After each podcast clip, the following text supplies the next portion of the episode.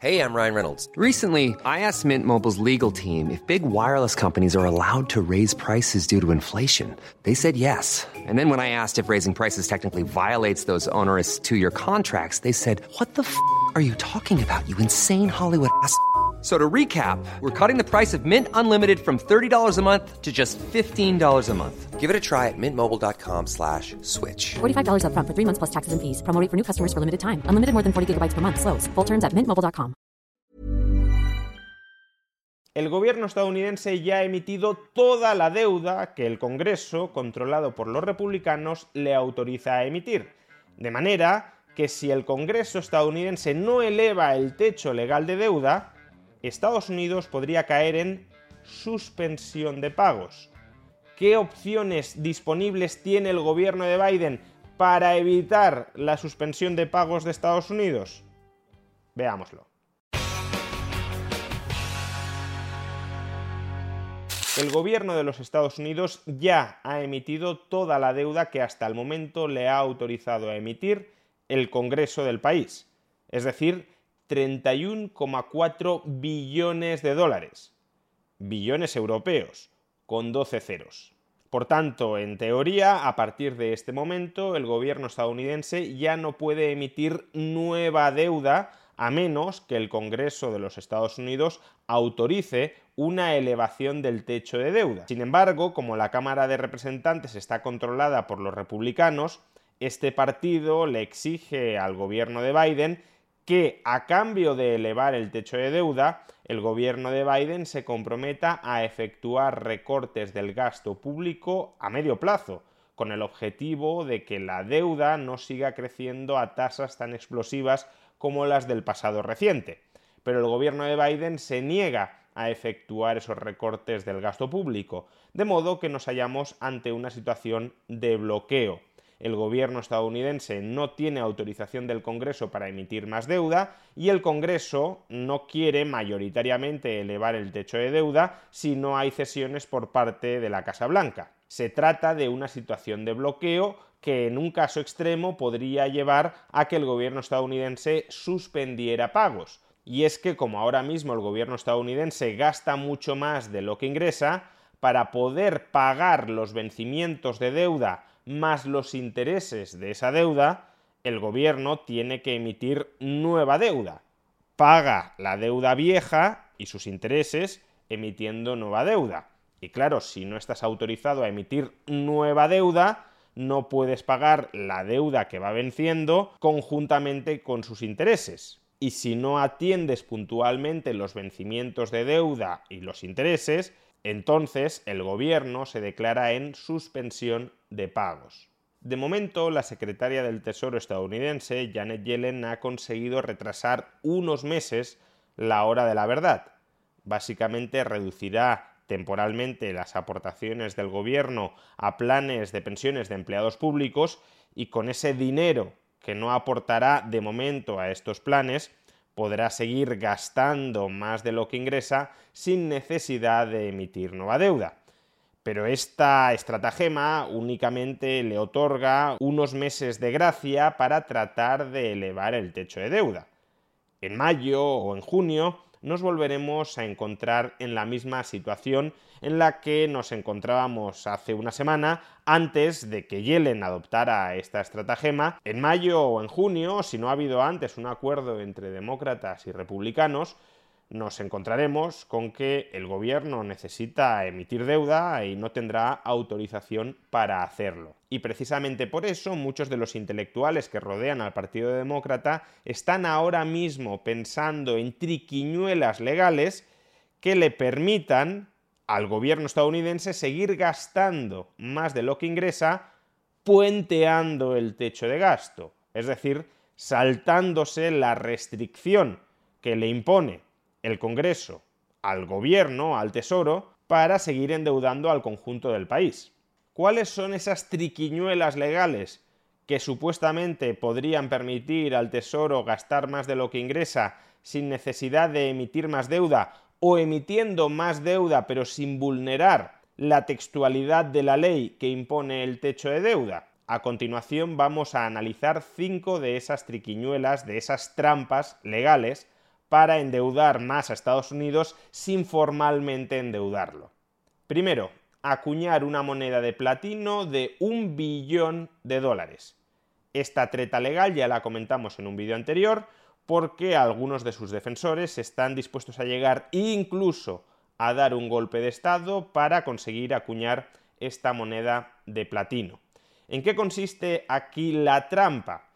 La trampa o el recoveco legal consiste en que el Tesoro estadounidense tiene la competencia de acuñar monedas de dólar de distinta denominación.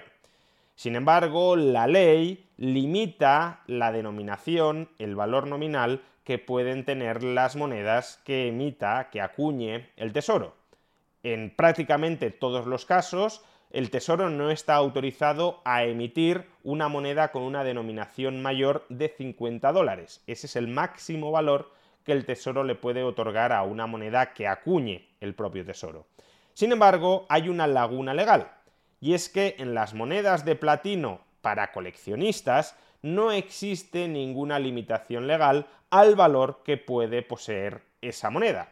De modo que, en teoría, el Tesoro estadounidense estaría capacitado, estaría legalmente autorizado a acuñar monedas, no solo una, sino todas las necesarias, monedas de, por ejemplo, un billón de dólares. Y cuando decimos un billón de dólares, podríamos decir dos billones de dólares, cinco billones de dólares o diez billones de dólares, porque, repito, no existe una limitación al valor de las monedas de platino. Con lo cual, los defensores de esta estrategia para burlar el techo de deuda, lo que defienden es que el Tesoro únicamente tiene que acuñar monedas de un billón de dólares, depositar esas monedas de platino de un billón de dólares a la Reserva Federal, que la Reserva Federal le reconozca al gobierno un saldo acreedor por importe equivalente al de la moneda de un billón de dólares, y de esa manera el Tesoro ya tendría dinero fresco para poder gastar más de lo que ingresa. No necesitaría emitir deuda en los mercados,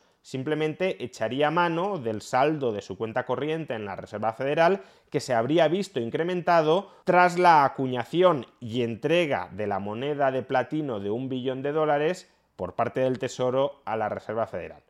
Segunda estratagema, emitir bonos con un supercupón, con un super interés. El techo de deuda que establece el Congreso establece un límite máximo al valor nominal, al valor facial de los bonos que emite el gobierno. Pero el valor facial de los bonos no incluye el interés que pagan los bonos. Es decir, el techo de deuda no limita que puedas emitir deuda con un tipo de interés muy alto o muy bajo. Lo único que limita es el volumen del principal de los bonos que emite el gobierno. Con lo cual el Tesoro puede reestructurar el tipo de emisión de deuda pública que hace para que parte del dinero que está captando de los inversores compute como interés, que no está limitado por el techo de deuda, en lugar de como principal, que sí está limitado por el techo de deuda. Por ejemplo, imaginemos que mañana le vencen al Tesoro bonos por valor de 100 dólares. Decimos 100 dólares, podríamos decir 100 millones de dólares, 100 mil millones de dólares, da igual pongamos la cifra de 100 dólares. Y ha de devolver esos 100 dólares más los intereses que había prometido pagar por esos 100 dólares.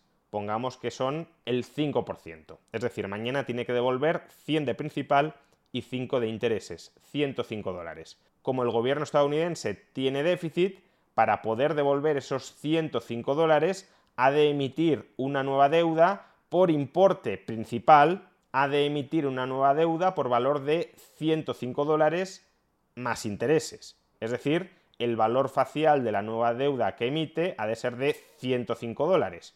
Y si los intereses son del 5%, cuando venza este título de deuda deberá devolver 110,25 dólares, 105 de principal y 5,25 de intereses. ¿Cuál es el problema? Que si el gobierno ya ha alcanzado el techo de deuda, no puede emitir una deuda con valor facial, con valor nominal de 105 dólares. Como mucho, puede emitir deuda con un valor nominal de 100 dólares. Es decir, puede reemplazar 100 dólares que vencen con 100 dólares de nueva deuda, pero no puede reemplazar 100 dólares de deuda que vencen por 105 dólares de nueva deuda, porque en tal caso superaría el techo de deuda. Ahora bien, ¿cómo puede el gobierno reestructurar esta emisión de deuda para formalmente seguir dentro de la ley? Recordemos, el gobierno necesita obtener de los inversores 105 dólares a cambio de pagarles en el futuro ese mismo dinero, 105 dólares, más unos intereses de 5,25 dólares. En total, por tanto, 110,25 dólares. Pues bien, imaginemos que el gobierno estadounidense dice lo siguiente, voy a emitir un bono no de 105 dólares, sino de 50 dólares.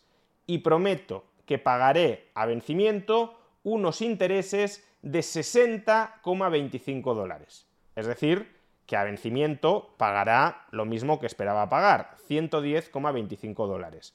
Lo que pasa es que en lugar de emitir un bono con un valor facial de 105 dólares más unos intereses de 5,25 dólares, lo que hace es emitir un bono con valor facial de 50 dólares más intereses de 60,25 dólares. Es decir, que en lugar de emitir un bono con un tipo de interés del 5%, emite un bono con un tipo de interés del 120%. ¿Y esto qué sentido tiene? Porque el How would you like to look 5 years younger? In a clinical study, people that had volume added with Juvederm Voluma XC in the cheeks perceived themselves as looking 5 years younger at 6 months after treatment. Look younger, feel like you. Add volume for lift and contour in the cheeks with Juvederm Voluma XC. Reverse signs of aging by adding volume to smooth laugh lines with Juvederm Volure XC. For important safety information and to find a licensed specialist, visit juvederm.com. That's J U V E D E R M.com. Not for people with severe allergic reactions, allergies to lidocaine, or the proteins used in Juvederm. Common side effects include injection site redness, swelling, pain, tenderness, firmness, lumps, bumps, bruising, discoloration, or itching. There's a risk of unintentional injection into a blood vessel, which can cause vision abnormalities, blindness, stroke, temporary scabs, or scarring. Talk to a licensed specialist to find out if it's right for you. Hey, I'm Ryan Reynolds. At Mint Mobile, we like to do the opposite of what Big Wireless does. They charge you a lot, we charge you a little. So naturally, when they announced they'd be raising their prices due to inflation, we decided to deflate our prices due to not hating you. That's right. We're cutting the price of Mint Unlimited from $30 a month to just $15 a month. Give it a try at mintmobile.com slash switch. $45 upfront for three months plus taxes and fees. Promo rate for new customers for limited time. Unlimited more than 40 gigabytes per month. Slows. Full terms at mintmobile.com. Even when we're on a budget, we still deserve nice things. Quince is a place to scoop up stunning high-end goods for 50 to 80% less than similar brands. They have buttery soft cashmere sweaters starting at $50, luxurious Italian leather bags, and so much more. Plus, Quince only works with factories that use safe, ethical, and responsible manufacturing. Get the high-end goods you'll love without the high price tag with Quince. Go to quince.com slash style for free shipping and 365-day returns. El gobierno estadounidense va a emitir un bono con un interés del 120%. Pues porque si el gobierno estadounidense ofrece por un bono suyo un tipo de interés del 120%, los inversores se van a pelear por comprar ese bono. Y eso hará que en la subasta de bonos del Tesoro, el Tesoro termine recaudando no 50, que es el valor facial del bono, sino una cifra cercana a 105 dólares, porque el tipo de interés de mercado seguirá siendo del 5%. Es decir, que el gobierno emitirá un bono de 50 dólares, pero recaudará 105 dólares y pagará al final del vencimiento de ese bono 110,25 dólares. Lo que ha hecho simplemente es a lo que debería haber llamado principal, llamarlo interés, para que sobre la textualidad de la ley, esos intereses que en realidad son principal no computen como principal y por tanto no se halle constreñido por el límite del techo de deuda. Emitiendo estos bonos con supercupón, por consiguiente, se puede reducir el valor nominal de la deuda emitida y no vencida a cambio de que esa deuda emitida y no vencida conlleve un tipo de interés muy superior, que al final el Tesoro pagaría lo mismo, pero sobre el papel la deuda viva menguaría porque el techo de deuda no incluye el pago futuro de intereses. No limita los intereses futuros que puede tener que pagar el Tesoro. Tercera posible estratagema, crear una entidad no gubernamental que se dedique a comprar la recaudación fiscal futura del gobierno estadounidense. El techo de deuda, en teoría, limita que el gobierno estadounidense pueda emitir nueva deuda contra el conjunto de activos del gobierno estadounidense. Sin embargo, si el gobierno estadounidense únicamente vende la expectativa de recaudación futura de sus impuestos, o incluso de algún impuesto en particular, imaginémonos que el gobierno estadounidense vende la recaudación de los próximos 20 años de IRPF dentro de Estados Unidos, entonces, en teoría, los inversores no están comprando deuda contra el conjunto de activos del gobierno estadounidense, sino que están comprando deuda pagadera únicamente en uno de los activos futuros del gobierno estadounidense, la recaudación por IRPF. De esa manera, el gobierno puede crear una entidad pantalla que no sea parte del sector público, esa entidad pantalla vende deuda en los mercados y con la recaudación de esa deuda que no computa en el techo de deuda, esa entidad le compra al gobierno el derecho a obtener los ingresos fiscales futuros que recaudará el gobierno. Técnicamente, como digo, esta cesión del cobro de los impuestos futuros no computaría en el techo de deuda porque no es una deuda frente al conjunto de los activos estadounidenses. Si el gobierno, por ejemplo, eliminara el IRPF en el futuro, esa entidad que ha comprado el derecho de cobro de IRPF en el futuro no cobraría nada, de modo que los inversores que han financiado a esa entidad para que compre la recaudación futura del IRPF al gobierno, no podrían reclamarle al gobierno nada más y se expondrían a la suspensión de pagos. De modo que esta tercera forma de burlar el techo de deuda en realidad nos lleva a titulizar impuestos emitiendo una pseudodeuda pública de Estados Unidos que no computa legalmente a efectos del techo de deuda y que resultaría más arriesgada para los inversores que la adquirieran, pero aún así muy probablemente habría muchos inversores dispuestos a adquirirla a cambio de un tipo de interés más alto. Cuarta vía para burlar el techo de deuda que establece el Congreso, instrumentalizar a la Reserva Federal. Como sabemos, durante los últimos años el Banco Central de Estados Unidos, la Reserva Federal, ha comprado muchos títulos de deuda pública estadounidense a largo plazo. Pues bien, imaginemos que precisamente porque se ha alcanzado el techo de deuda y el gobierno, el Tesoro, no puede emitir más deuda, los títulos de deuda que hay en el mercado y que van venciendo se impagan. El gobierno no puede pagar esos títulos de deuda vencidos porque no puede emitir nueva deuda. Pues bien, lo que podría hacer la Reserva Federal es lo siguiente. Oye, inversor que has comprado deuda pública estadounidense vencida e impagada, dame tu título de deuda pública a su valor facial, es decir, como si no estuviera impagado, y yo te lo intercambio por uno de mis títulos de deuda pública que todavía no han vencido, que vencerán en el futuro, pero todavía no han vencido y que por tanto no están formalmente impagados. Si la Reserva Federal intercambia deuda pública vencida e impagada por deuda pública no vencida y no impagada, los inversores privados no se tendrían por qué anotar ninguna pérdida como consecuencia del impago. El impago lo soportaría la Reserva Federal. Y claro, eso ya son pérdidas que se socializan entre el conjunto de los estadounidenses si es que se terminan produciendo, porque claro, la expectativa es que aunque a corto plazo se puedan impagar algunos títulos de deuda pública, el techo de deuda en el futuro se termine elevando y cuando se eleve, esos títulos de deuda impagados se pagarían en su totalidad con efectos retroactivos, es decir, estaríamos ante lo que se conoce como un default técnico, un retraso en los pagos, no un impago definitivo y ese default técnico lo soportaría contablemente la Reserva Federal, no los inversores privados que originariamente invirtieron en esos bonos.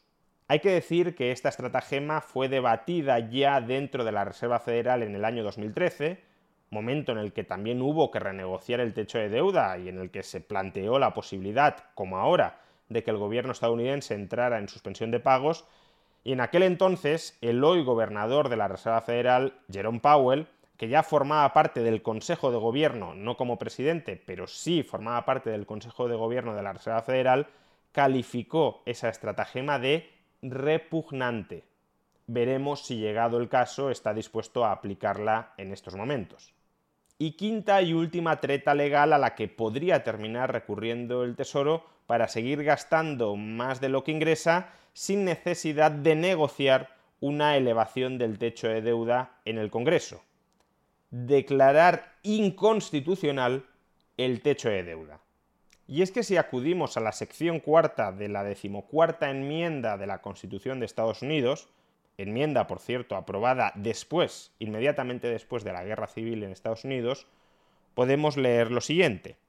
La validez de la deuda pública de los Estados Unidos, autorizada por ley, incluyendo deudas contraídas para el pago de pensiones y recompensas para suprimir insurrecciones o rebeliones, no deberá ser cuestionada. Claro, si el techo de deuda no se incrementa, como ya hemos dicho, el gobierno estadounidense entrará en suspensión de pagos. Y entrar en suspensión de pagos lleva a cuestionar la deuda pública estadounidense. De modo que el Tesoro podría apelar a que si el Congreso se niega a elevar el techo de deuda, el Congreso estaría abocando al Tesoro a incumplir la Constitución y por tanto el Congreso se estaría ubicando fuera de la Constitución. De manera que el Tesoro debería simplemente ignorar el techo de deuda y seguir emitiendo más deuda para que no se cuestione la solvencia en los mercados de la deuda pública estadounidense. Deuda que hoy por hoy solo se puede pagar emitiendo más deuda que no autoriza a emitir el techo de deuda actual. Como vemos, por tanto, existen distintas tretas legales que permitirían potencialmente al Tesoro burlar el techo de deuda que le impone el Congreso. Sin embargo, tengamos muy presente que todas estas tretas legales, precisamente porque son tretas, porque son argucias, porque buscan cometer un fraude de ley, es decir, que el gobierno se siga endeudando sin autorización del Congreso, precisamente por esto son tretas legales cuya constitucionalidad es cuestionable y que debería ser, en consecuencia, examinada por un Tribunal Supremo que hoy por hoy tiene una amplia mayoría conservadora y que podría llevar a no autorizar ninguna de estas tretas legales. Es aquí, como ya explicamos en un vídeo anterior, donde algunos demócratas abogan directamente por dar un golpe de Estado, es decir, por no hacer caso a una sentencia del Tribunal Supremo que declare inconstitucional alguna de estas tretas para burlar el techo de deuda.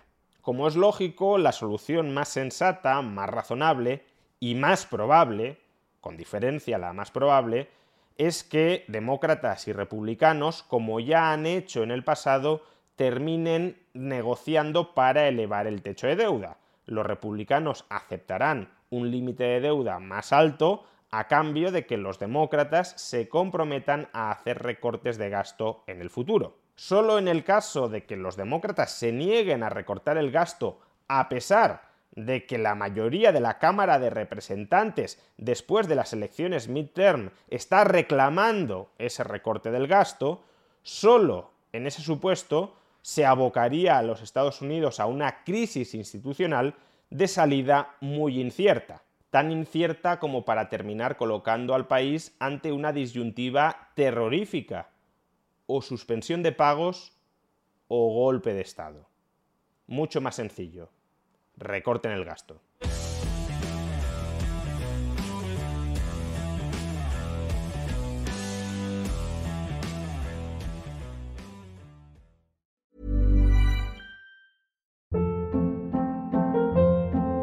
Hold up. What was that? Boring. No flavor. That was as bad as those leftovers you ate all week. Kiki Palmer here, and it's time to say hello to something fresh and guilt-free. Hello Fresh. Jazz up dinner with pecan-crusted chicken or garlic butter shrimp scampi. Now that's music to my mouth. Hello Fresh. Let's get this dinner party started. Discover all the delicious possibilities at hellofresh.com.